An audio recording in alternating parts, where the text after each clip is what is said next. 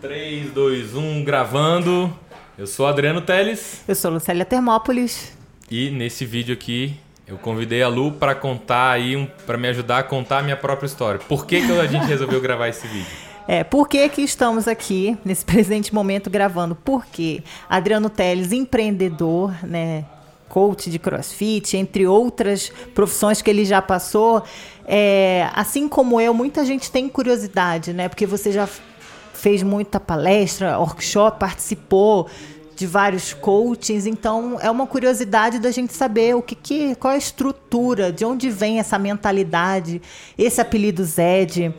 E te dou a palavra agora para você me contar sem hackzinho, sem historinha pronta, tá? A gente quer saber o preto no branco, porque ó, tem um, um, um, ele anotou num papel aqui, tem praticamente duas folhas. E ele já fez muita coisa. E a gente não conhece esse lado, mesmo eu que sou amiga dele há um certo tempo, é, não conheço essa parte da história dele, sabe? Ele tem uma mentalidade fora do comum. Então, é uma curiosidade. Como é que você. Você poderia falar um pouco mais de onde você veio, sobre a sua família, como é que começou esse sonho? Dá para ver nos seus olhos que você ama empreender, né? Sim. Você já tem uma porrada, não sei nem, não dá nem para conferir quantos nomes ele escreveu de empresas que ele já montou e tiveram sucesso, né? Sucessos, fracassos, um pouquinho de tudo aí, né? Então, vamos lá, me conta aí. Então, é, vai começar do começo então, né? Total, vamos lá. Eu nasci 17 de fevereiro aí de 1985, então tenho 34 anos aí, até agora nesse momento da gravação aqui desse episódio. E nasci em Aracaju, Sergipe. Na época lá meus pais estavam meu pai estava trabalhando para Petrobras lá em Aracaju e aí a gente a família foi para lá, eu nasci lá, mas com um ano a gente veio para Brasília. E aí eu moro em Brasília desde então, então tem 33 anos que eu tô aqui em Brasília. E aí quando é, eu era criança, meu pai já gostava muito de computador. Então, lá em casa tem computador desde que eu era pequeno, lá acho que, sei lá, desde uns 6, 6 7 anos de idade já tinha computador lá em casa. E aí a minha infância inteira eu passava andando de bicicleta e jogando computador, brincando no computador. Com 11 anos, é, eu e meu primo, meu primo Tarso, a gente começou a fazer cardápio de restaurante e cartão de visita é, no computador para vender. Então, Já gente... tem uma mentalidade nítida de empreendedor. Você via oportunidade em lugares assim que para uma criança isso é fora do comum. É, na época, isso foi em 96, né? Então pouca gente tinha internet, pouca gente usava o computador ainda profissionalmente. E a gente com 11 anos viu que isso era uma, uma oportunidade na época e a gente começou. Então foi acho que a primeira primeiro empreendimento que eu tive contato aí e aí na escola, depois do ano seguinte, 97, com 12 anos, é, eu já comecei a vender joguinho na escola, em disquete. Então é, eu ia para a escola, gravava os joguinhos, vendia lá em disquete. E meus pais tinham uns, meu pai tinha uns livros em casa de programação, eu começava a ler os livros de programação. É, porque na época não tinha Google ainda, nem existia o Google. Só naquele Barça, né? É. Naqueles livros vermelho, velha guarda. E aí tinha os livros quando comprava computador de programação e eu criei meu primeiro programa de controle de estoque. Então eu controlava o nome da pessoa, o jogo que comprou, quantas cópias, Ninguém ensinou reais. isso para você. Você sempre teve essa curiosidade de. É, eu tinha uns livros lá e eu pegava e eu lia por conta própria e ninguém me ensinou. Não existia aula, não existia Uau. Google. Eu pegava o livro e lia e queria fazer aquilo acontecer. Eu ficava fascinado com o computador. Eu olhava e falei, caramba, que massa! E aí ficava horas programando lá em casa para fazer umas coisas bem simples. Não tinha nem mouse o computador que eu usava, era tela não é nem preto e branco, né? Que preto e verde, terminalzão lá. E fazia por conta própria lá, tinha em casa, então gostava de fazer. E aí até na época também, eu estudava numa escola grande aqui de Brasília, eu fiz um site lá, botava a marca do site, tinha várias coisas, na época dava, chegava a dar 600 acessos por dia. Era tipo um Facebook, só que antes do Facebook, é isso mesmo? Tipo, tipo isso em 90 Meu Deus do céu. 98, 99, eu comecei a fazer o site, aí tinha um, um, um fórum lá, um mural de recados e tal, dava, chegava, tinha dia que dava 600 page views. E você nunca tinha 98, visto esse, 9, esse 8, formato 9. em lugar nenhum. Tu simplesmente falou. É, que eu me lembre. Foi, fui fazendo, gostava de mexer, fuçar. Tinha uns amigos que começaram a fazer site. Eu perguntei, caramba, faz site, como é que você faz? Tá, não sei o quê. Perguntei. E aí fui atrás da informação para ver como é que fazia, de tanto fuçar, fuçar, fuçar. Tinha o Front Page, que era um programa que. Não lembro se vinha com Windows, eu tinha que baixar, sei lá. E aí eu instalei, comecei a fazer. E aí, inclusive, depois por causa do site tinha muito conteúdo, a galera postava, né? Tinha o fórum lá, a galera postava, os alunos postavam e postavam coisas legais, mas muita besteira. E aí, inclusive, a escola me chamou lá na, na, Quer dizer que você foi punido, entre aspas, porque você. Eles me chamaram na recepção, uma... eu cheguei lá. Na recepção, não, na, na diretoria. Na diretoria. E aí eu cheguei lá, tinha um advogado Meu Deus. com um site, com uma pilha de papel, um site impresso em cima da mesa. E aí ele perguntou: Você é o Zed? Aí eu sou, né? Tipo, tava minha foto em, em cima da Nossa mesa com meu nome, né? senhora. né? Aí, aí eu sou. Aí ele pegou lá, cara, não pode veicular isso, tem muita coisa aqui que não tem nada a ver e tal.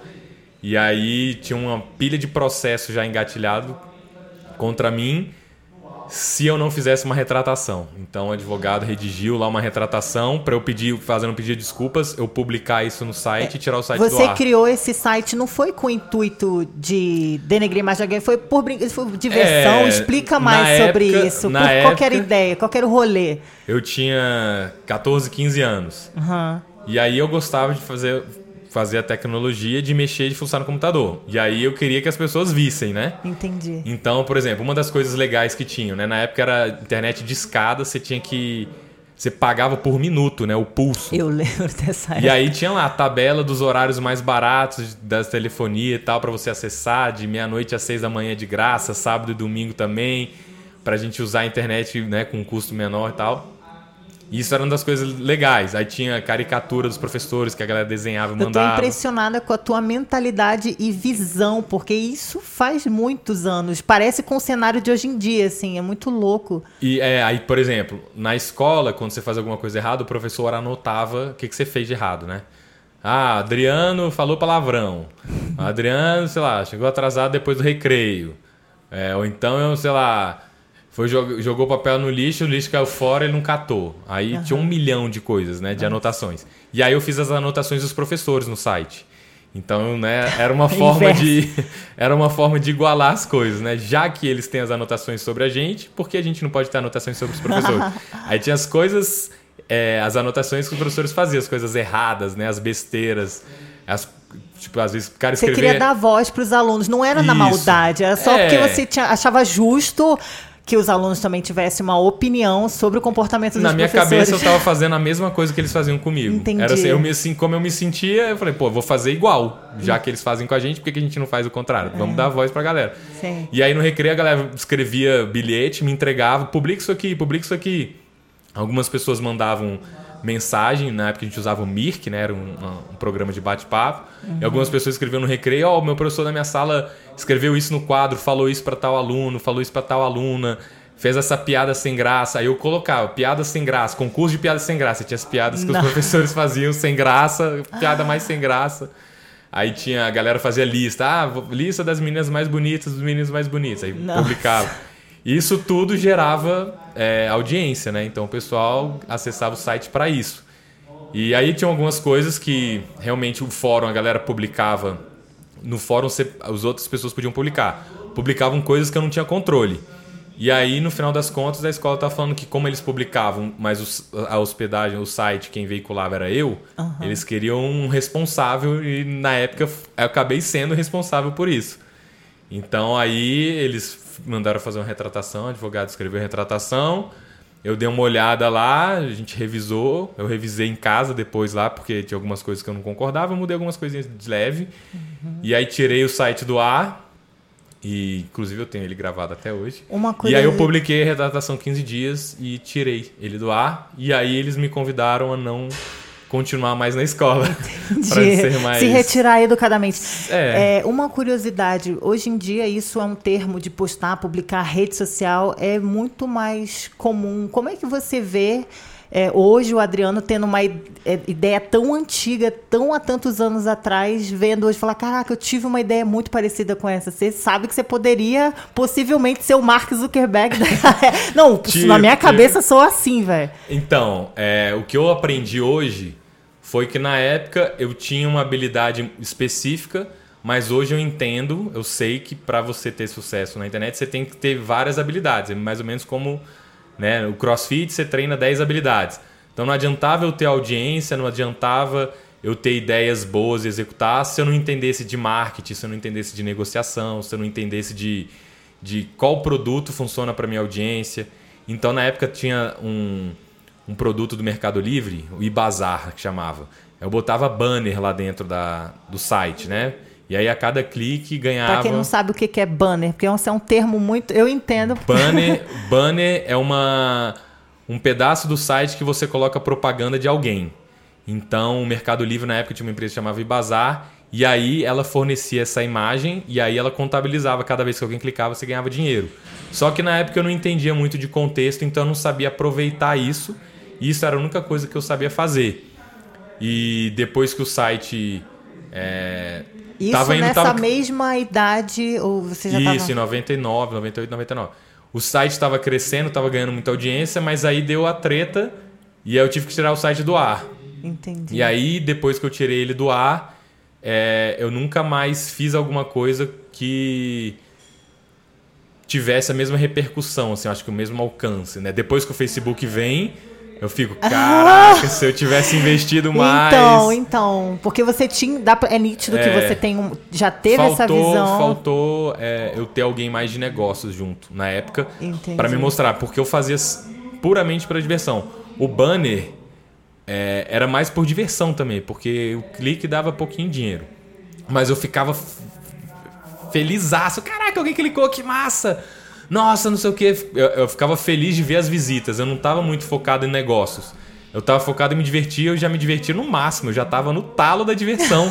então eu não pensava muito em negócio, em crescer, em vender. Não funcionar exatamente para monetizar aquilo, porque era uma a diversão, você achava o máximo aquilo, mas não entendia a, a profundidade. É, eu não, eu não entendia, não sabia e não estava pensando tanto, nem, nem não, tinha dimensão é que podia dar tanto dinheiro isso, que poderia. Porque soa muito familiar hoje, mas naquela época acho que poucas pessoas tinham essa visão, tinham esse meu Deus, um adolescente tendo ideias de uma pessoa que às vezes foi para a faculdade, de um, sei lá, um cara de marketing mesmo, um cara de publicidade, propaganda.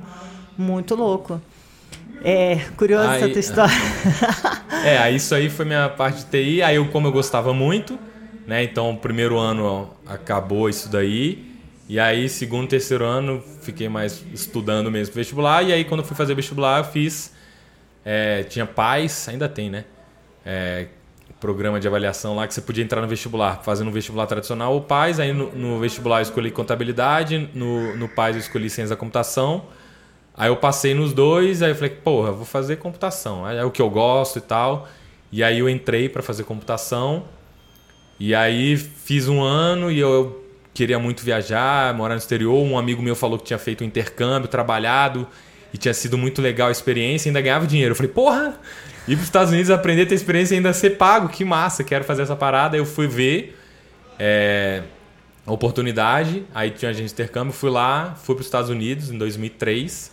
Fui trabalhar de garçom num bingo, era o maior bingo do mundo. Fala mais sobre isso. Era o maior bingo do mundo, gigante. Através desse seu amigo você encontrou essa oportunidade, é isso? É, um amigo meu tinha comentado, pô, tem um programa de intercâmbio e tal. Eu falei, pô, que massa, quero ir.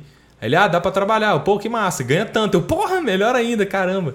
Eu já queria ir, se, se não fosse ganhar nada, imagina ganhando. E ganhava muito, né? Ganhava na época eu ganhava mais de 2 mil dólares por mês. Convertendo, convertendo hoje Naquela dá, época, é. dá 8, 9 mil reais. 9 mil reais. Quando Uau. eu tinha com 18 anos. Então eu falei, pô, Mara, top, eu e quero. E você entendia alguma coisa de ser garçom? Tipo, caiu de paraquedas e simplesmente foi lá, ganhou experiência trabalhando? Não, então, eu vi as posições lá que tinham as vagas e qual que pagava melhor. Uhum. Aí eu vi que garçom era melhor. E aí na entrevista eu não lembro, falei com algumas pessoas, pedi dicas e tal de como é que podia eu passar na entrevista. Cara, eles querem uma pessoa simpática, que sorria e que fale inglês e faça um atendimento. E aí eu, porra, beleza, tá massa. Eu já falo inglês, é, já tinha feito intercâmbio quando eu tinha 12 anos, eu fui para os Estados Unidos também, fiz intercâmbio lá.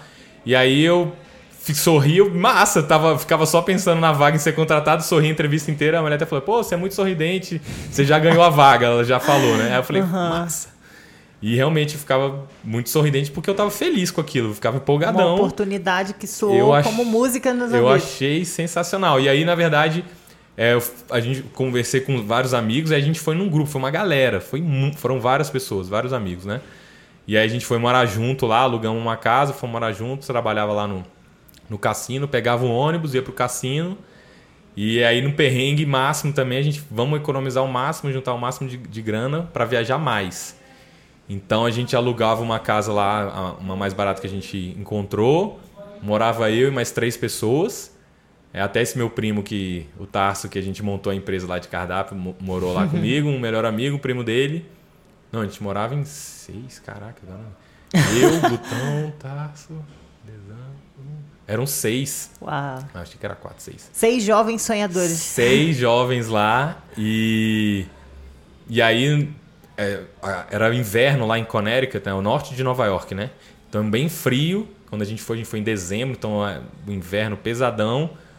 Mas aí para economizar também, a gente não queria botar óleo no aquecedor, aí não aquecia a água, a casa direito, aí quebrou, a gente não queria consertar. Então a gente dormia dentro de um saco de dormir, de gorro, de luva, de calça, de moletom, porque dentro da casa fazia tipo zero graus. A gente Uau. dormia todo empacotado e queimava a luz não trocava, a gente ficou, morei lá três meses no escuro, porque só tinha lâmpada no banheiro, na cozinha e na sala. No quarto não tinha lâmpada. Tudo isso para guardar um dinheiro para viajar mais. É, tudo para economizar grana para a gente viajar mais. E aí a gente tinha comida é, gratuita no, no cassino, né? Uhum. Então eu entrava às 5 da tarde e saía às 9 da noite. Era um turno de, de curto, né? Uhum. 9, 10 da noite, às vezes 4 da tarde, dependia.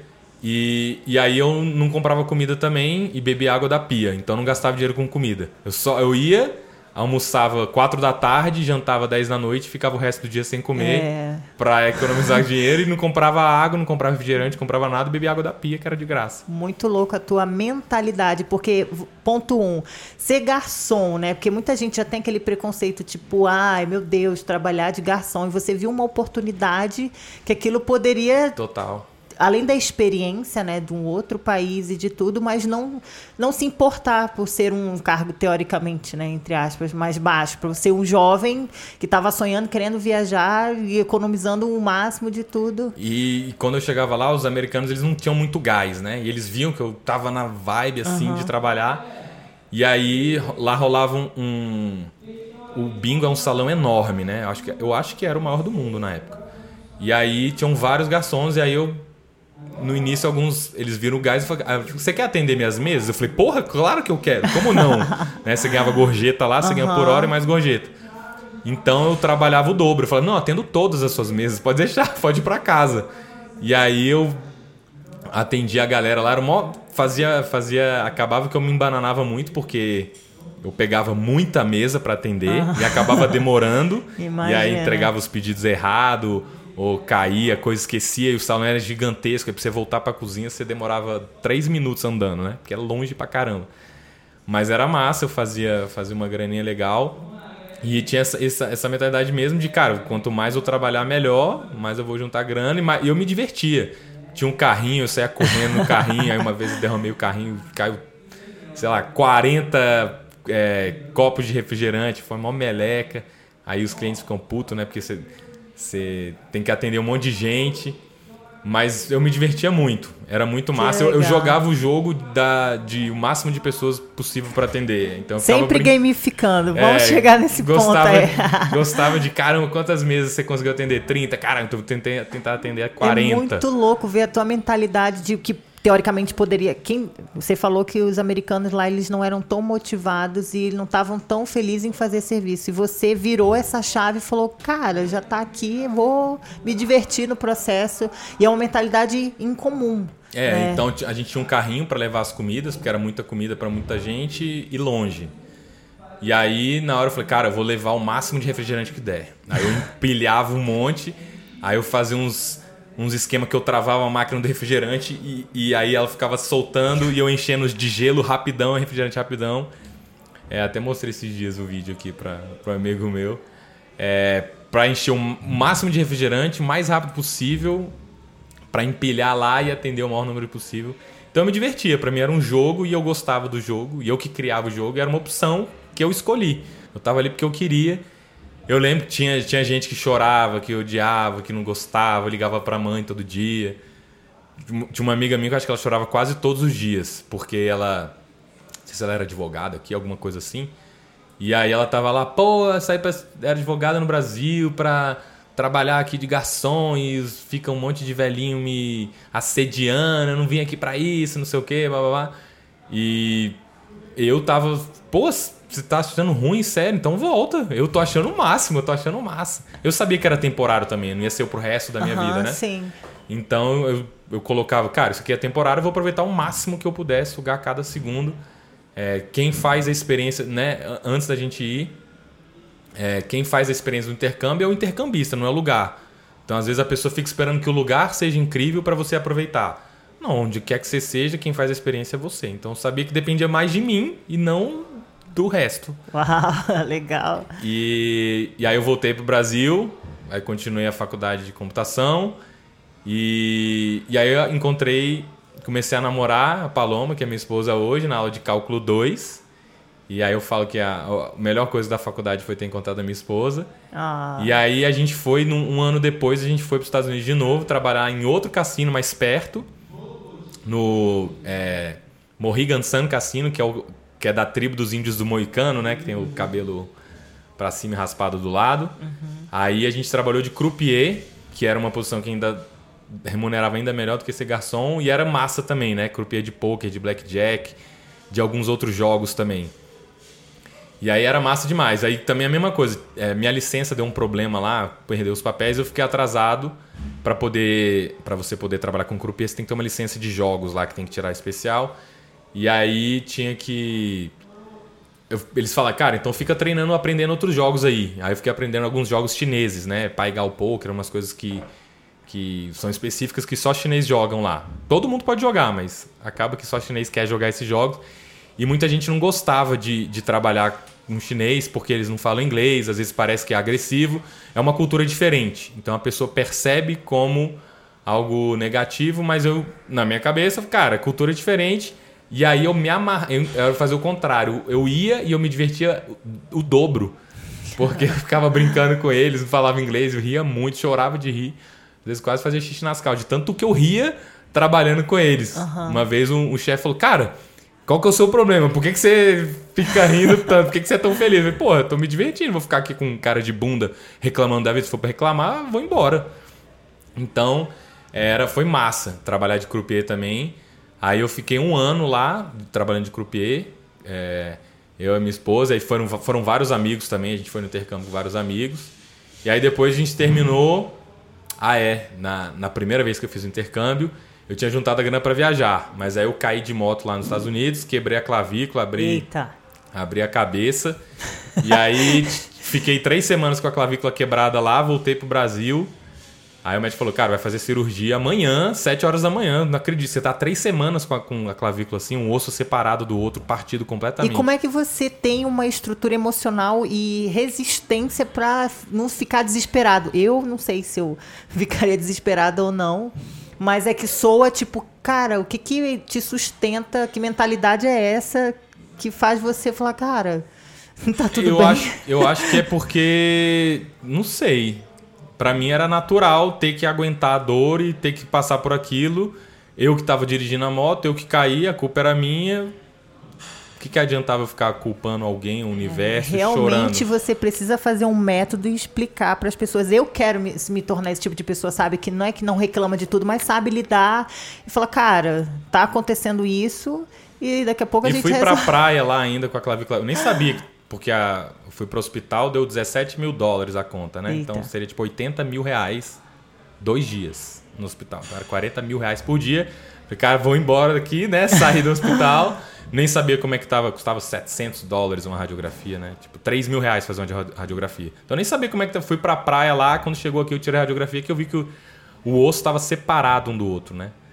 E aí. E também tinha uns amigos lá, eles me deram muita força, me ajudaram, cuidaram de mim e tal.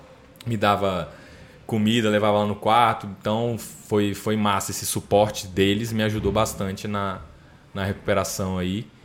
É... E aí eu não viajei. Juntei a grana, aí eu fui morar nos Estados Unidos de novo, né? Que eu fui com a minha esposa lá, que não era minha esposa ainda. E aí dessa vez a gente juntou, aí terminou o intercâmbio, a gente foi viajar. Aí eu queria muito ir para Tailândia. Caramba, vamos para Tailândia, comprei a passagem. Aí comprei um livro lá, Lonely Planet, estudei o que, que tinha lá. Fomos visitar a Ásia, Tailândia, Índia. É...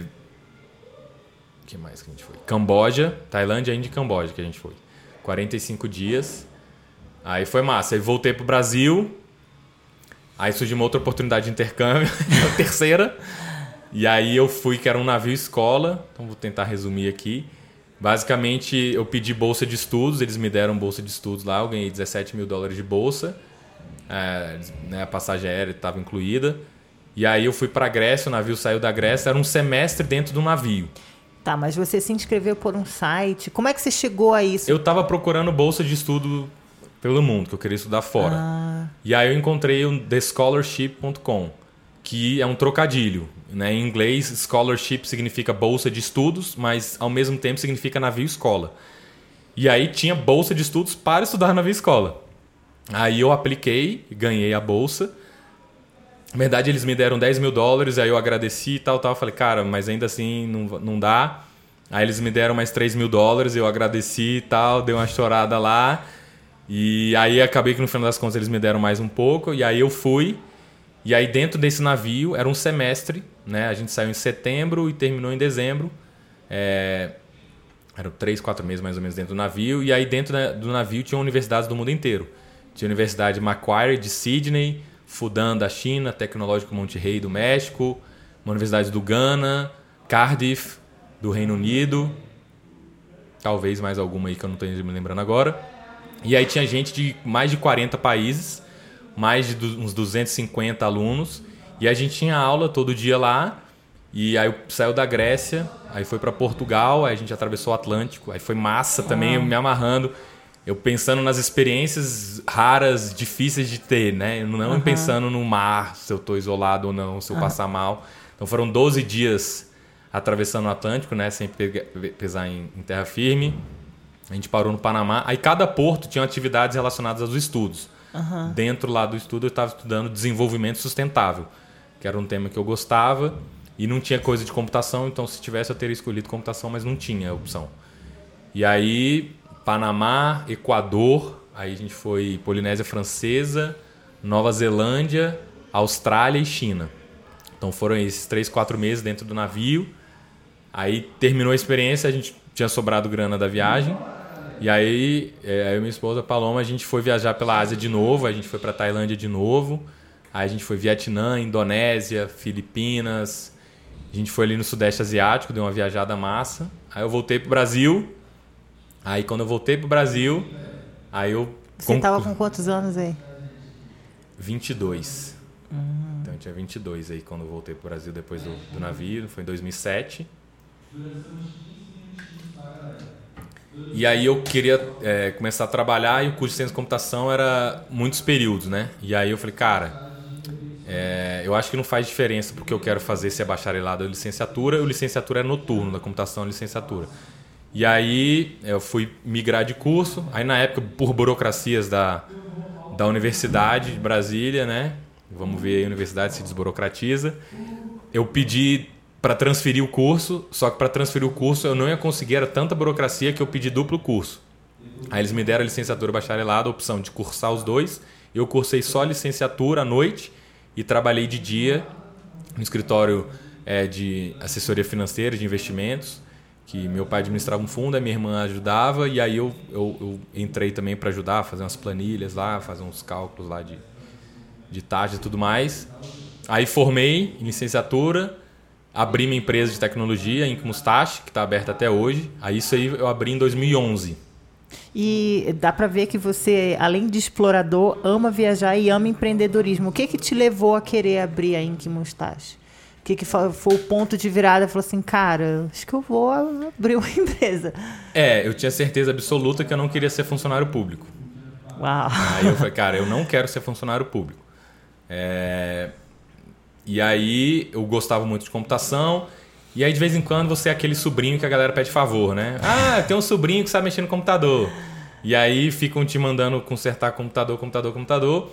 E eu tenho dois primos também, Guilherme Henrique, que eram os sobrinhos que faziam design. É, sempre tem. Né? Arte, logo, não sei o que, cartão de aniversário. E o sobrinho que não cobra, né? Não, eu conheço o é... sobrinho que faz. E aí surgiu uma demanda, e aí a gente cara, bora abrir empresa e vender o nosso serviço profissionalmente, ao invés de ser o sobrinho que faz o favor?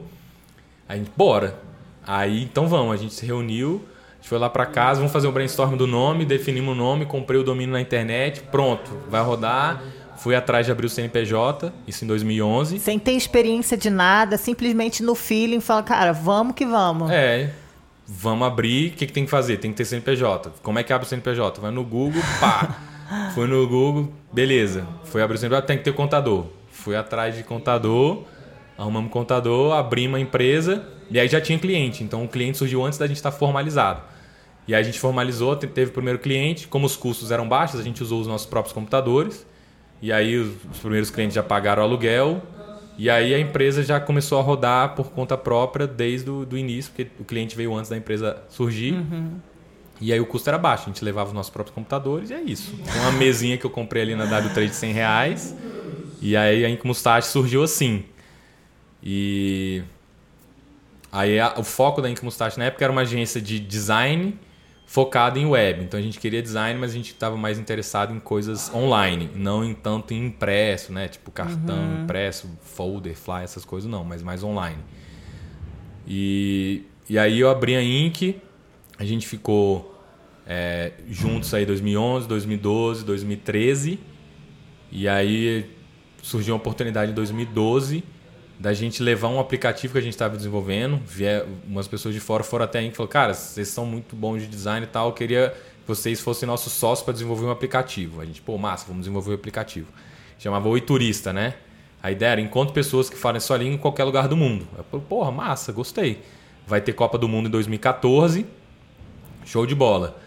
E aí, é, teve uma missão técnica do Sebrae para o Vale do Silício, e aí eu entrei dentro dessa missão lá, tinha um processo seletivo lá, me, me aceitaram, a gente foi para Califórnia apresentar o aplicativo Oi Turista pra, na feira TechCrunch, que é uma feira que tem lá em São Francisco, que é uma das não maiores em número, mas uma das mais renomadas, porque acontece ali no Vale do Silício, no meio do.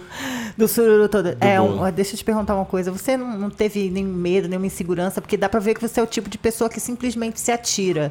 Cara, vamos ver o que que dá. Não rolou uma insegurança, porque a oportunidade bateu e muitas vezes as oportunidades batem na, na nossa porta e a gente, por medo de não dar certo, sempre pensa no negativo. É muito impressionante ver o quanto você, tipo, é acredita na ideia e fala, cara, isso pode dar bom, ou eu, eu, vou fazer dar bom, que Eu tinha, eu acho que eu tinha tanto medo, mas tanto medo de não tentar que eu tentava. Então na minha cabeça é, caramba, se eu não fizer, eu não vou ter resultado nenhum. Se eu não tentar fazer um aplicativo, eu nunca vou ter um aplicativo. Se eu não aplicar para bolsa de estudos, eu nunca vou ganhar bolsa. Então, eu acho que o meu medo era de não ter, de não conseguir. Não, não, era medo de falhar. É, se eu não tentar, é 100% de chance de. de, de na, na minha cabeça, o fracasso era não tentar. Então, se eu não tentar, com certeza absoluta eu fracassei. Então, meu sonho é desenvolver o aplicativo. Uai, como é que faz um aplicativo? Tem que fazer. O que, que tem que fazer? Como é que é? Android? Baixa aí, é iPhone? Como é que desenvolve para Apple? Tem que baixar o iTunes Connect? Tem que baixar o quê? Vamos baixar essa parada aí, desenvolver qual é a linguagem? Vamos aprender essa linguagem. Porque se eu não aprender, eu não vou ter nunca o aplicativo. É, então é uma mentalidade de, realmente muito diferenciada, porque então, o medo às vezes para a pessoa de. O meu medo era de ficar parado. De, caramba, se eu não produzir, amanhã eu vou acordar e não vai ter nada mudado. vai ser a mesma coisa. E aí eu vou envelhecer, vou olhar para trás e aí, Adriano, o que, que você fez? Nada.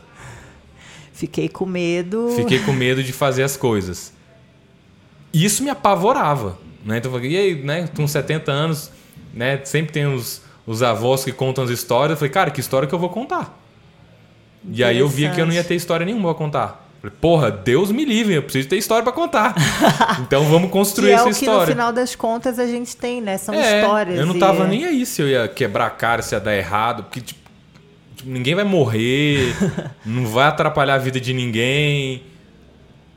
Te- a gente te- tem algumas coisas ruins, pode parecer inconsequente, né? A gente pediu investimento para a família, a família investiu, a gente desenvolveu um projeto, deu errado, falimos, aí tivemos Uau. que chamar a família e falar, família, sabe os 200 mil reais que você deu? Então, a gente gastou e o negócio não virou. E, e a gente acredita que não vai virar. Então a gente não precisa de mais dinheiro para fazer o negócio virar. A gente entendeu que o negócio realmente não tá não tem um mercado para o que a gente quer desenvolver.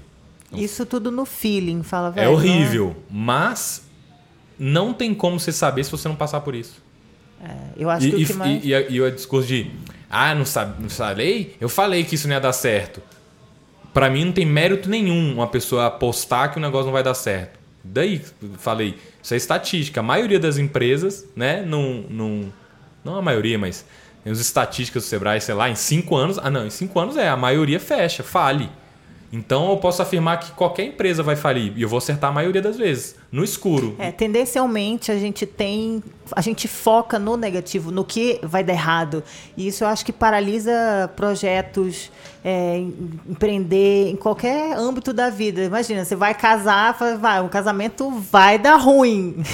É, Já vai divórcio, aquele... tanto de divórcio que tá rolando aí. Você vai casar? É, Você só sabe se vai dar certo, se vai dar errado se você casar. Se você não casar, ficar especulando, você Uau. nunca vai ter o bônus se você não quiser correr risco. É total. Então é, é o é o maiores recompensas, né? Quanto maior maior a recompensa, maior o risco. Sim. Que se você tiver uma recompensa muito grande sem risco nenhum, o que, que é essa parada aí? Vai todo mundo correr para aquilo lá, né?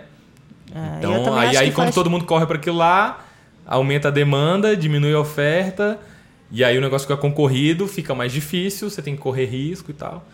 Então, eu tinha muito medo, mas meu medo estava totalmente canalizado em ficar parado. Então, eu tinha pânico de ficar parado. Então, se eu não fizer atividade física, o que, que vai acontecer? Cara, eu vou engordar, vou minha mobilidade vai ser ruim, meu condicionamento vai ser ruim, meu pulmão vai ser ruim, eu não vou conseguir brincar com meu filho, subir uma escada, fazer uma trilha, viajar. Deus me livre, tem pânico. Preciso fazer atividade física. Entendi. Que Depois- foi, que foi uma, uma, É, uma então virada já que ia. aconteceu. Tem várias viradas. Então, muito realmente interessada em saber mais sobre essa sua mentalidade. E aí, a Ink Mustache continua, né? Aí funcionando. continua, então. E você aí em 2000 e- demandou. Aí a gente foi, foi para Califórnia, voltei, eu conheci um investidor lá. E aí ele falou, cara, vamos abrir um escritório juntos aqui na, no Vale do Silício, na, na University Avenue, lá, que, é, fica na- que dá em Stanford, lá na, na Califórnia, lá, em- lá em Palo Alto, do lado da casa do Steve Jobs. Então eu fui, fiquei hospedado lá na. Eu conheci ele lá quando a gente voltou o aplicativo, voltei pro Brasil, ele me convidou, voltei lá. Ele me patrocinou, fui para lá, fiquei num- na, numa rua lá da rua do Steve Jobs, hospedado lá, e ia de bike ver onde é que a gente ia trabalhar e tudo mais. E aí ele teve um estafamento mental, um burnout, um investidor. E aí eu vi o ritmo de trabalho, eu tava fascinado, falei, caraca, tem um escritório na. Eu passava na frente da casa do Steve Jobs todo dia, fundador da Apple, para ir trabalhar. O que que caraca, passava eu tava vivendo o sonho da assim? tecnologia, que massa! Pra uma pessoa de TI, né? Tipo, meu Eu Deus, tava- cheguei no ápice. Eu Pode. tava, eu tava vivendo o sonho. Eu falei, caramba, que massa. E aí eu ficava vibrante. Eu falei, caramba, massa, massa. E aí ele teve esse burnout e aí eu voltei ao Brasil, esperei ele melhorar. Isso te chocou de alguma forma? Tipo, cara, o cara tá trabalhando muito ou não? Tipo, É, aí eu vi o ritmo dele, eu conheci outras pessoas que estavam num ritmo muito forte, muito forte. E aí eu comecei, pra esse projeto acontecer, eu tava trabalhando muito, ficando 15 horas, 20 horas, às vezes na frente do computador. E aí tava comendo mal e não fazendo atividade física. E aí eu vi que ele teve esse o burnout. que, que é o comendo mal? Comer pouco, comer porcaria. Você comer o que tem porque você tá com fome, aí você come salgado, come. é, Você fri- pesava quantos você- quilos nessa época? Pesava 10 quilos a menos do que eu peso hoje e tinha mais gordura do que eu tenho hoje. Então pesava 10 quilos a menos. E você dormia pouco? Tinha vários. Não, o sono até que. Não, não- isso era uma coisa que eu nunca sacrifiquei muito, não. Então eu dormia até de boa, mas o condicionamento tava ruim. Eu via que eu tava meio que drenado. Né? Ficava cansado, não tinha muita disposição. E aí teve esse burn. O, o cara teve o burnout. Eu falei, cara, o preço dessas, desse sonho eu acho que tá ficando muito alto. Eu não quero pagar esse preço. Por mais que seja muito massa, eu não quero ficar 15 horas na frente do computador todo dia, 365 dias no ano. Ou fazendo viagens muito longas, aí tem jet lag, aí você fica cansado, aí fuso horário. E aí, um amigo meu já tinha mostrado crossfit. Nessa, na, na feira que eu tava lá no TechCrunch, eu li uma revista, uma matéria sobre, sobre crossfit. E aí eu, caralho, acho que eu vou abrir um crossfit. Do nada. Eu já gostava muito de atividade física, ah. de esporte, né? E aí eu praticava escalada e eu, eu falei, caraca. E como é que a escalada tinha... entrou na tua vida? Vamos eu... voltar um pouco aí. Acho que foi quando eu voltei do intercâmbio, um amigo meu escalava, ele me convidou. E aí eu fui escalar, e aí eu achei massa, e virei escalador e tal. E era a atividade que eu fazia. Uhum. E aí eu comecei a trabalhar muito e estava não tendo tanta frequência na escalada quanto eu queria. Né? Escalava três vezes semana, duas, às vezes uma. Aí a semana que eu não consegui escalar nenhuma, eu falei, cara, não dá. É, explica Porra. pra galera que tipo de escalada você fazia. Era indoor? Era... Eu praticava é, dia de semana escalada indoor, que é a modalidade boulder, que a gente chama, que é escalada de dificuldade, baixa altura, sem corda, e a gente põe os colchões embaixo caso a gente caia. A gente uhum. cai, é normal. E nos finais de semana eu fazia escalada outdoor. A gente ia ali para Parque dos Pirineus, que a gente chama de Cocalzinho, aqui no Goiás. E aí lá tem boulder, é um paraíso dos boulders para qualquer lugar do mundo, assim. Lá tem uma infinidade. A gente tem muita gente escaladora de boulder aqui em Brasília que conquistou várias vias lá, várias, várias escaladas. E aí eu gostava muito de esporte, vi o negócio crossfit, aí eu pensei em abrir um, um, centro de escalada, eu fiz um planejamento, olhei, falei, cara, não, acho que não faz sentido, acho que é melhor abrir um crossfit. E tinha feito é, zero aulas. Total eu, de zero aulas. Aí eu fiz uma aula. Aí eu, caraca, acho que eu vou abrir essa Aonde parada. Aonde que você fez uma eu aula aleatória? Na, eu fiz na Core CrossFit, que era aqui na Zanorte, na 213, eu acho, 214, sei lá. E aí ele, pô, a gente tá indo pra um lugar muito maior, massa, que era um lugar pequenininho, né? 30 metros quadrados. Uhum. É, só que na 912 Sul. Eu falei, pô, eu moro na final da Zanorte, é muito longe para mim, né? Sei lá, 10, 12 quilômetros. Eu falei, não, acho que não compensa. E eu falei, pronto, mais uma oportunidade então, já que a única que tem tá indo para longe, uhum. né? Então, massa. Aí eu resolvi abrir, fiz uma segunda aula, fui ver como é que fazia para abrir o CrossFit, estudar tudo sobre CrossFit. Agora eu vou estudar CrossFit, Uau. estudei pra caramba. Aí eu abri o box CrossFit, fiz minha terceira aula de CrossFit foi dentro da, da própria box. Na época tinha outro nome, mas é, hoje é Camon CrossFit, então minha terceira aula foi na Camon CrossFit, que eu, que eu abri também do jeito que dava lá é, no cimentão, com pouco equipamento, tinha cinco barras, não tinha equipamento quase nenhum, mas então, era o que então, dava para abrir. O insight que eu tiro de, disso que você está me falando, então, é fazer o melhor que você pode com aquilo que você tem. Não, não, você não tem nem espaço pro mimimi. É muito louco isso, que é tipo, cara, tem isso, vai fazer com isso mesmo, depois a gente vai arrumando. Isso total. Porque isso, vou te falar, às vezes a gente quando seja empreender, seja treinar, ah, não, eu só vou treinar quando eu tiver o melhor tênis ah, não, eu só vou treinar quando tal coisa acontecer, que a gente externaliza muito. Quando eu comecei, eu nem sabia que existia tênis que era para crossfit, eu não sabia que tinha roupa para crossfit, eu não sabia nada de crossfit. Eu fiz uma aula, achei massa, aí eu fui estudar muito e aí eu falei, como é que faz para abrir? Eu vou estudar tudo que tiver para eu abrir e vou abrir. Aí, quantos alunos cabem aqui, quanto dinheiro que eu tenho, quanto custa uma barra, Quantas barras eu consigo comprar? Cinco? Então vai com cinco. Anilha de 5 libras e 2 libras e meio, que é para iniciante. Uhum. Quantas eu tinha? Zero. Remo, zero. É, alter, zero. eu comecei sem um monte de equipamento e os que eu tinha eu tinha pouco. Mas eu falei, beleza, dá para treinar com isso? Dá, então vamos treinar com isso. É isso. Aí no, na época da obra, a obra estava meio enrolada. Aí o professor na época, o pilhadão também, bora dar um treino aqui mesmo. Eu falei, caraca, mas tá no meio da obra.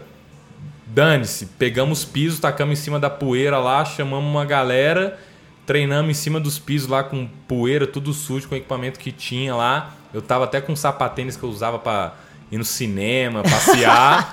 tava com bermuda de, de sarja também e camiseta e regata. Uhum. Aí o professor, não, eu te empresto um short aqui, esse tênis aí tá de boa. Treinei com meu tênis de ir pro cinema, o short peguei emprestado do professor lá que tava até pequeno e fiz a primeira aula de CrossFit foi essa. É muito louco. Minha terceira aula imagina. da vida, minha terceira aula da vida e primeira aula lá. Foi assim. Então, sei lá, porque eu, eu fico muito mais pensando no que eu quero do que nas condições é, ideais. Entendi. Então, cara, eu quero abrir um box crossfit. Beleza. Que que eu, como, qual box crossfit eu tenho condições de abrir? Nenhum. Então vamos abrir um box crossfit ao ar livre com peso corporal. Que Isso eu tenho condições. Sempre tem um jeito da gente pensar e. Porque o que paralisa e tendencialmente a gente é, foca no negativo, foca no que não. Ah, eu não tenho isso, então por isso eu não vou fazer. E é uma mentalidade realmente muito curiosa. É, eu de- penso de- ao contrário. É, se eu não tentar ter um box crossfit, eu nunca vou ter. Porque ninguém vai chegar, oi, quer um box crossfit pronto? Isso não rola, eu acho, né? Então, eu falei, cara, se eu não tentar, eu não vou ter. E aí o Eu não sabia crossfit, nada. Eu eu não sabia falar, faz um thruster. O quê? Não sei fazer thruster. Pô, mas tu é o dono, não sabe o nome do movimento. Não, não sei. E daí? Tô nem aí. Daqui a um mês eu vou saber. Dá pra ver que você é muito apaixonado pelo crossfit, né? A, a a sua entrega dentro da Camon, da Camon CrossFit, é, é, além de bonita, é muito massa ver, tipo, você tá sempre buscando melhorar, sempre buscando é, deixar os coaches de excelência, né? Inclusive, você tem um, um programa, depois a gente vai falar sobre isso. Mas é muito legal, porque quem vê de fora não imagina o quanto você literalmente dá o sangue pelo boxe, porque é se tornou uma paixão pra você, na verdade. Isso é, o que dá pra ver Eu fora. tava vivendo meu sonho lá na tecnologia, era tudo que eu queria. Eu- quando saiu o Google, eu me apaixonei pelo Google. Eu falei, eu quero trabalhar na Google. Em 2005, comprei a camiseta da Google. É tecnologia, é tecnologia. Eu fui pro Vale do Silício, tava lá.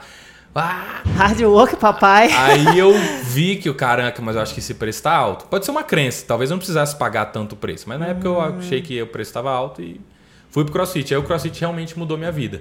Então eu diminuí minha, minhas aspirações, é, o potencial financeiro que eu poderia ter. Na tecnologia a gente tem um potencial financeiro muito maior do que no CrossFit. Assim, em vias comparando média, né?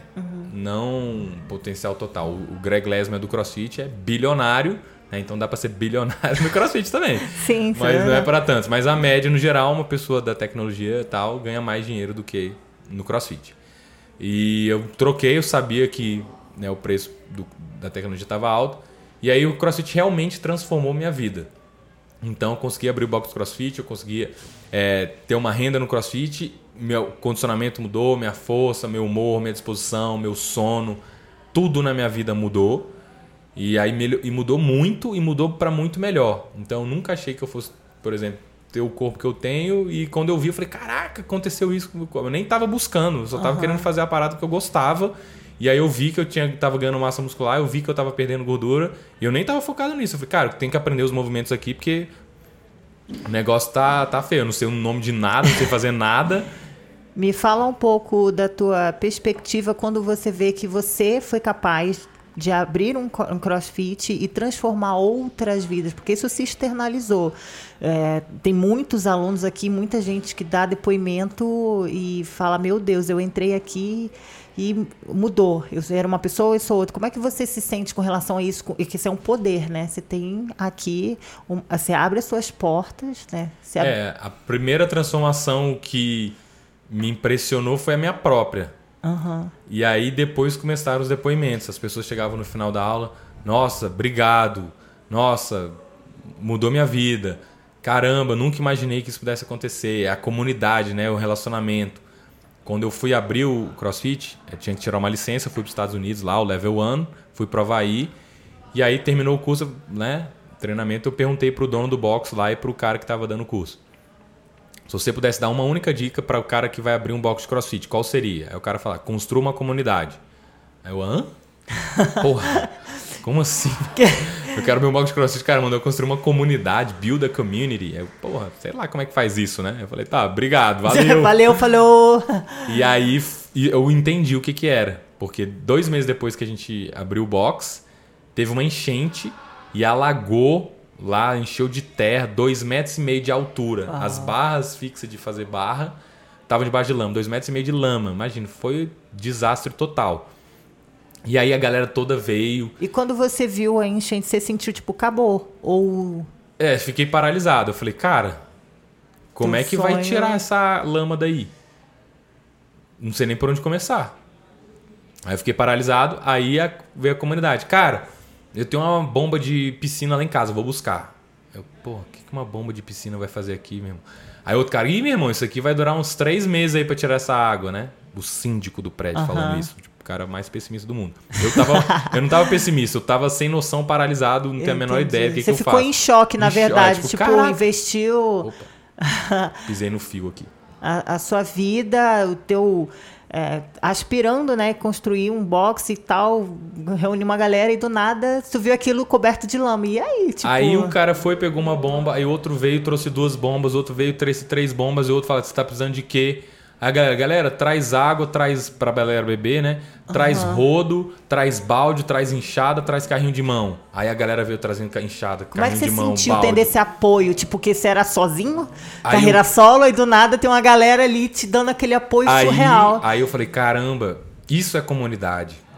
Agora eu tô entendendo. Ligou os pontos. Aí eu, caraca, isso é sensacional. E aí eu vi essa transformação, do que, que era comunidade e tal. E eu vi que, na verdade, o CrossFit era só a plataforma. Você cria o box, você cria o ambiente, você favorece que as pessoas criem a comunidade. Né? Não, não- não sou eu que crio a comunidade, né? Eu não crio relacionamento entre as pessoas. Eu crio um ambiente favorável para que as pessoas criem relacionamento entre elas, que é a comunidade. E aí, isso foi fortalecendo, foi criando laços de amizade e tudo mais. E aí a galera foi dando depoimento. Pausa uma água. aguinha. A galera foi dando depoimento e eu vi que estava rolando uma grande transformação. E a maior transformação que realmente, assim, as, as mais que as pessoas falam, tá muito relacionado com os outros, né? Então a galera sempre fala, cara, melhor coisa aqui foram os amigos que eu fiz, as amizades, os relacionamentos, a vibe da galera, o acolhimento, a atenção. Então eu vi que isso aí era o maior diferencial, né? Por mais que o CrossFit muita gente entre buscando emagrecer, passam, né, a maioria emagrecer é condicionamento físico, geralmente é isso. Passa um mês, dois meses, três meses, isso aí acontece, deixa de ser a motivação principal e ela continua mais pelo relacionamento que ela construiu e tudo mais. E aí isso fez com que é, eu pensando, cara, como é que eu então potencializo ainda mais isso? Que aí foi que eu tive a ideia. Foi esse ano, 2019? Foi, demorou, eu tive a ideia há muito tempo, mas eu só consegui concretizar agora, que era, cara, eu quero criar um programa de transformação com início, meio e fim, para potencializar ainda mais, né? Que eu via que as pessoas às vezes precisavam de, de um grupo fechado com um suporte maior, com data de para começar e terminar, maior. uma atenção maior, mais informação sobre nutrição, né? Porque atividade física sem nutrição também o resultado é pode ser até, não dá resultado nenhum. Então a nutrição ela potencializa muito a- o resultado da atividade física, que foi a ideia de fazer o K3, que é o programa de transformação. E aí isso aí foi, pô, foi em- emocionante, né? O dia que fez a- o aulão inaugural da primeira turma, ver a cara da galera e faço o tempo. E aí, aí galera começou a fazer sentido pra você que, teoricamente, uma troca de uma vida, entre aspas, do sonho no Vale do Silício e ver uma galera reunida num box de crossfit, praticando, sorrindo. Começou, virou alguma chave assim pra você? É, aí já tinha até virado um pouquinho antes disso, mas aí a- a- essa transformação ela só dá uma lupa ainda maior, né? Ela amplia mais o que a gente vem fazendo num espaço de tempo menor, né? Com mais gente mais focado. E aí eu falei, cara, é isso. CrossFit realmente transformou minha vida, permite que eu ajude a transformar a vida dos outros pelos depoimentos que eles me contam, né? Depoimentos, a galera chega espontânea e fala, cara, é isso. Chega, a pessoa chega no meu ouvido e fala, cara, eu não quero sair daqui nunca mais, isso aqui mudou minha vida. Pergunta para meus familiares como é que a minha vida mudou. Não preciso, não preciso, eu te dizer. Pergunta pro meu marido. Nossa, meu marido tá adorando o que eu tô fazendo crossfit. Então, é, tem dezenas, centenas de depoimentos nos últimos cinco anos. E aí eu entendi, eu falei, cara, é isso. Tu acha que isso de alguma forma disparou um gatilho de vou, tô viciado nisso e quero mais transformações, quero ajudar mais pessoas e quero continuar nesse rolê que eu tô porque é muito massa. Sim, deixa eu só uma beber mais uma água. A galera fala muito de propósito, né? Propósito. Para muita gente isso é uma coisa um pouco abstrata, mas com o CrossFit eu tenho uma clareza muito grande do que, que é o propósito. Cara, meu propósito é ajudar as pessoas a transformar as vidas delas, né, para uma vida mais saudável, né? E superação de limites. Então, com o CrossFit eu vejo que o CrossFit é essa plataforma de ajudar a transformar a vida das pessoas. E, né, no início eu tinha uma uma ideia que eu gostava, que eu queria para mim, mas hoje eu consigo ter essa, essa dimensão de que, que o CrossFit a, a, a, abarca muito mais gente, transforma a vida de muito mais gente, né? Pô, os depoimentos são emocionantes, assim, às vezes o olho enche de lágrimas, fica arrepiado. Recentemente a gente até teve um concurso de depoimento aí, pô, foi difícil escolher, caramba, qual depoimento é mais emocionante e tudo mais. E tenho certeza, o propósito, o propósito de vida para mim é claro. Essa transformação de ajudar as pessoas a viverem mais saudável, né, e superar limite, que eu acho que superar limite é uma coisa que me trouxe muitas coisas boas. Então é algo que eu procuro compartilhar, né, espalhar isso que as pessoas desenvolvam essa questão de superar limite, porque quando a gente supera limite, a gente cresce, quando a gente cresce, a gente fica grato, a gente vê o resultado e a gente quer espalhar isso para mais pessoas, e aí ajuda outras pessoas também a transformar a vida delas, aí fica nesse círculo aí virtuoso que você cresce, se, tra se transforma, você ajuda a transformar o outro, o outro se transforma, ajuda a transformar o outro, e aí é um ganha-ganha. Então eu encontrei no CrossFit esse propósito, né? Que às vezes Faz é, o teu coração vibrar e falar, cara, é isso que te motiva a sair da cama todos os dias e com vir certeza. pra cá. E é, eu falo que é, tem uma coisa que eu sempre observo, que eu gosto muito de ver, é quando eu vou estacionar o carro e aí eu fico olhando a expressão facial de todo mundo que chega, de todo mundo que está saindo. Se tem corrida, ver a galera saindo para correr, ver a galera dando gás e correndo. É, isso é uma coisa que eu observo todos os dias, há cinco anos. E traz satisfação para você falar, velho, tô eu nunca fazendo cansei, um rolê legal. Eu nunca cansei. Em cinco que anos bonito. que eu chego, eu vejo, caramba, essa pessoa saiu de casa, está estacionando o carro e está indo para Camon para transformar a vida dela. Isso não cansa. É o tipo da parada que, ah, depois de um tempo enjoa. Não. Tem cinco anos que eu faço isso todos os dias. E todos os dias eu olho e respiro. E cara, que massa. Eu fico feliz. Assim, o coração dá até uma acelerada na hora que eu, cara, é isso, é isso. É certeza Faz que eu quero sentido. isso. Então, dando gancho aí pra galera que não, não sabe qual que é o propósito. O propósito é quando você pensa em contribuir com o outro, como é que você faz a sociedade crescer é o propósito. Se você está pensando na sua felicidade, eu acredito que vai ser muito mais difícil você encontrar propósito. É como é que você pode contribuir com algo maior. Né? Ah, meu importante é eu quero ser feliz. O objetivo da vida é ser feliz. Eu não acho que o objetivo da vida é ser feliz. É, eu, eu não, concordo. Eu não busco ser feliz. Não está zero na prioridade, nem está na minha lista. Ah, objetivos da vida né? Ter filho, escrever um livro, plantar uma árvore, ser feliz. Não é. Ser feliz não tá na, na, na minha lista de atividades. Minha lista de atividades é crescer e contribuir com os outros, ajudar os outros a crescer, a deixar alguma coisa para a humanidade. Antes do Adriano, depois do Adriano. Não fazer ou pode de parecer, um impacto, é, pode, uma diferença. Pode parecer às vezes, né, um pouco arrogante, prepotência. Ah, ele acha que muda a vida dos outros. Cara, se eu não achar que eu tenho essa capacidade, perdeu o propósito da vida. É, eu tenho o propósito visão... da vida é esse, na minha é. opinião. É você achar que você contribui para a sociedade. Se você acha que você não contribui, eu acho que esse é o problema da falta de propósito. É por isso que talvez. Sei, eu, não sei, eu não me imagino tendo brilho no olho, empolgação, feliz, sentimento de felicidade, felicidade, emoções positivas, né? entusiasmo, gás, energia. Quando tiver uma enchente, uma enchente você tiver que catar inchado e varrer o negócio sem eu acreditar que eu posso mudar a vida de alguém. Então, é, eu acho que a Camon CrossFit é a plataforma que, que cumpre esse papel para mim de eu poder transformar, ajudar a transformar a vida de outras pessoas. Muito bonito isso. Ainda tem mais alguma coisa na lista? A lista está enorme aqui de coisas para a gente lembrar o que, que esse cara já fez. E é realmente interessante ver essa sua visão sobre propósito, né? Porque às vezes a gente. Eu já tive essa fase de, meu Deus, o que, que é propósito. Você fica muito perdido, você fica focado no, no, em você, no seu.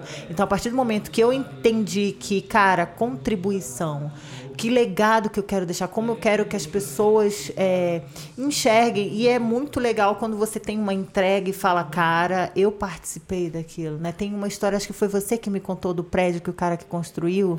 Sim, a catedral. Ah, conta aí pra gente que essa história é maravilhosa. É, essa é massa. Pronto. É melhor, é uma excelente forma de definir o que é o propósito, né?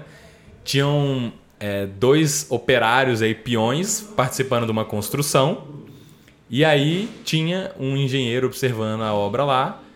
E aí ele notou que um estava muito entusiasmado lá, né, alegre, cantando, sorrindo, assoviando. E tinha um outro operário lá, emburrado, triste, meio resmungando, cara fechado, enrugado assim. E aí o engenheiro falou: Caramba, deixa eu perguntar o que, que tá rolando, né? Vou lá perguntar. Chegou lá pro, pro cara enrugado lá, bravo lá, cara fechado. Não bravo, né? Cara fechado. Falou, cara, e aí, tudo bom, cara? Mais ou menos. O que que foi, né? Ele, porra, eu já tô há 10 anos nessa obra aqui, tá mó calor. Já tô há 8 horas carregando pedras para cima e pra baixo. Às vezes tem que ser chão, tem que trabalhar sábado, domingo, feriado, mó calor, às vezes até quando chove. Isso aqui é horrível, mano. Carregar pedra, coisa horrorosa. Eu odeio isso daqui. Não quero estar tá aqui. Aí já, ah, entendi. Não, beleza. Obrigado aí. Bom trabalho. aí ele foi conversar com outro cara que estava fazendo a mesma atividade, só que com outra expressão, né? Alegre, cantando, assoviando lá. E ele falou: E aí, boa tarde, cara. Boa tarde, tudo bom? Como é que é? Posso te ajudar em alguma coisa aí e tal? Aí o cara: Não, eu só queria saber aí o que, que você tá achando do seu trabalho aí.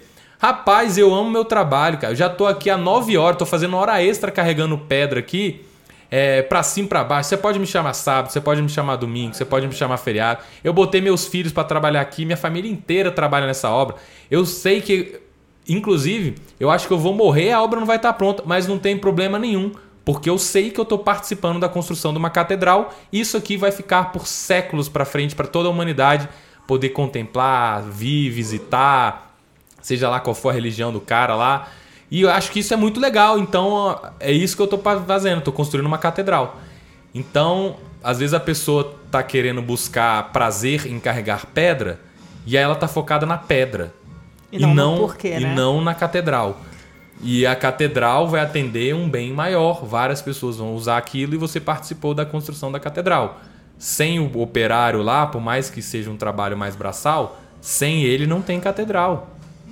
Né? Tá. Talvez no futuro aí com tudo robô, pode ser que tenha, mas a, a, até hoje a gente precisa do trabalho braçal para a catedral existir. Isso é um trabalho que tem que existir. Alguém tem que fazer esse trabalho e a pessoa que faz esse trabalho entende o propósito dela lá.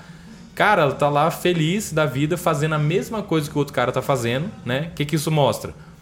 Que não é o evento que determina o seu humor. É você que. De... O seu olhar sobre o que você está fazendo é que vai determinar. Se você conseguir enxergar um propósito naquilo lá, a chance de você é, viver mais, viver melhor, superar desafio, ter mais saúde e tal, é muito maior. Então acho que essa história ilustra bem aí, né? Então não foque na pedra, né? Foque na catedral. Tem outra frase, provérbios em chinês, que é quando o tolo aponta as estrelas, não, porra, estraguei. Quando o sábio aponta as estrelas, o tolo olha pro dedo. É... O sábio tá lá, Profundo, pra ali, meu amigo. Aí o cara tá olhando pro dedo. Porra, olha pra estrela, meu irmão. Profundo. Então, se você tá né, perdido aí, qual que é a mensagem? De que forma você pode contribuir para o mundo, seja lá qual for.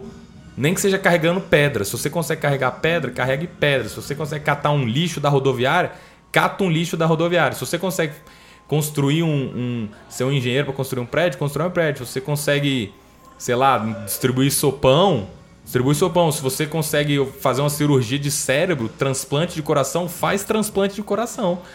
Ou busca aprender aquilo que você sonha gradativamente. Começa onde você está, né? Usa o que você tem. É. E mais que isso, Faz é, é para ajudar o outro, né? Com foco no outro, porque eu vejo que o CrossFit ele ensina muitas lições, assim, sabe? E uma delas é esse grupo. É, o fortalecimento de você estar tá junto com outras pessoas ali, a mentalidade muda. Tipo, da galera te, você tá no meio do ódio morrendo e a galera te apoiando. E isso te dá uma força que é só com o outro vem de fora, sabe? Te dando É, aquela motivação. tem- assim, é são, louco. são as duas coisas.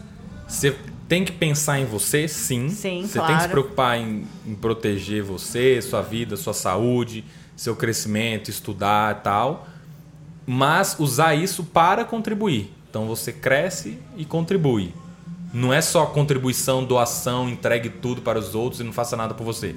Não tem nada a ver com isso, porque isso não é sustentável, isso faz mal, a pessoa vai ficar doente, né? Porque é, é muita entrega sem pensar em si.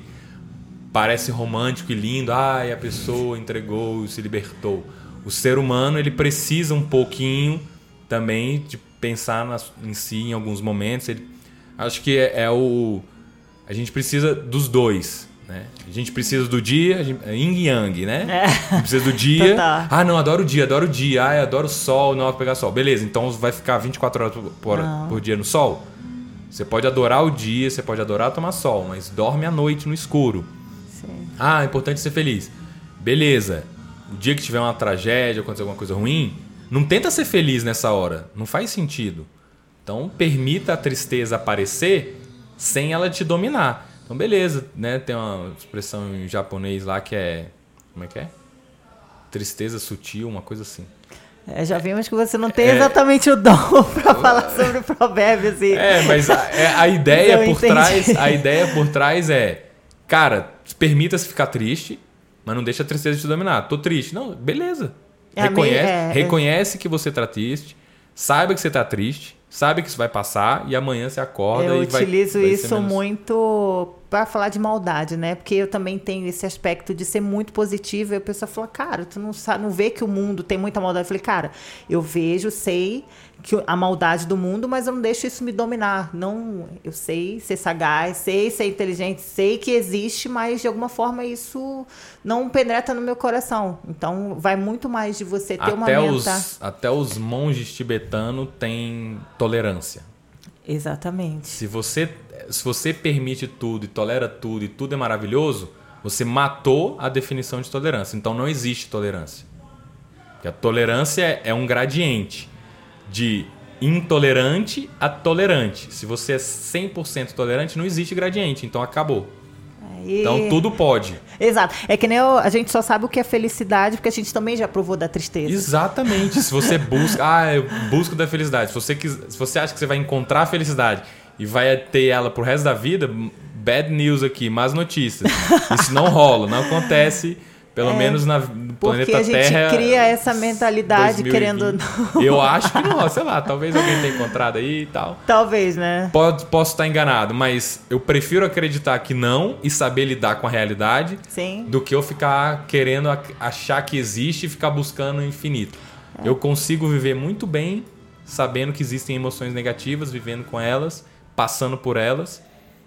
Então eu acho que é, parte do que me faz me arriscar e tentar várias coisas é saber que pode dar errado e que analisar qual que é o risco, né? Qual que é o risco de dar errado e beleza, seguir adiante, tentar fazer melhor e E mesmo no caminho vai ajustando. é, e, e o canaliza o, caminho medo. se faz caminhando, Ah, né? você não tem medo? Tenho muito, muito medo. Talvez eu tenha 10 vezes mais medo que você. Por isso, eu me arrisco.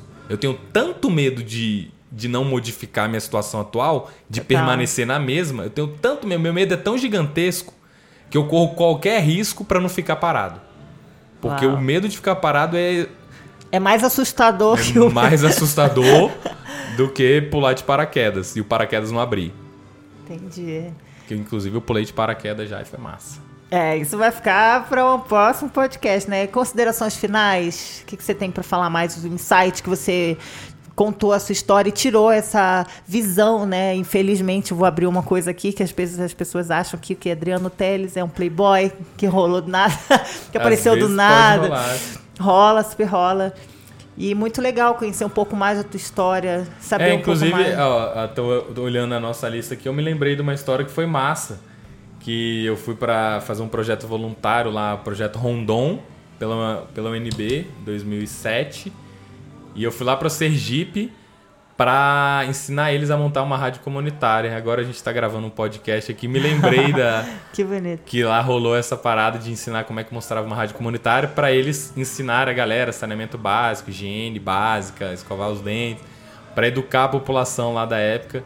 Então foi massa lembrar disso aí também, que de certa forma serviu como né, uma coisa que me lembro de ter tentado contribuir uhum. com, com essa galera aí. E agora eu vendo esses microfones aqui, eu fico pensando, caramba, você, que massa que há 12 anos tava lá falando pra, pra galera montar uma rádio. Nem sei se, como é que tá hoje, né? Deveria até acompanhar aí agora. Se tiver alguém de Salgado aí no interior de Sergipe me ouvindo aí, depois manda um, uma um mensagem aí, aí, dá né? um oi aí. que é legal Saiu aí esse, essa é. rádio, esse podcast aí de vocês. Muito legal, esse senso de contribuição e saber que, cara, tá vendo aquele rolê ali? Eu tava lá, né? É a história da pedra, literalmente. Sim, sim, Muito total. massa. É Então, isso. eu acho que é isso. Então, é, resumindo aí 34 anos em alguns minutos aí, essa aí é a história da minha vida. Tem muitas coisas aí ainda É, que a a gente, gente- não falou, mas Vai gravando mais. Fique, fique tranquilo, porque realmente, gente, a lista é vasta. Esse garoto já fez muita coisa. Mas mais que isso, é trazer esse senso de, do porquê, de onde surgiu. Sabe aquelas perguntas que, igual do Globo Repórter, que faz, o que come, da onde veio? é, o meu porquê é não querer ser funcionário público de jeito nenhum e tinha um medo gi- gigantesco de ficar parado e de não fazer algo, de não construir algo. Então acho que é isso. É, tenha, eu canalizei meu medo pra ficar parado. Porque eu tenho tanto medo de ficar parado que eu quero fazer um monte de coisa para aprender, pra, porque é a única forma que eu acredito que eu po- posso saber o que, que acontece. Né? Testando, arriscando. E é isso aí. Muito massa. Então, obrigado, Lu. onde aí. que pode ver esse podcast? Onde Esse que vai podcast você vai poder assistir pelo YouTube e também Spotify e iTunes. Em breve aí vai estar no ar para todas essas plataformas. Falou! Valeu, obrigado, Lu, aí por De nada. aceitar o convite de gravar. Imagina, eu que agradeço.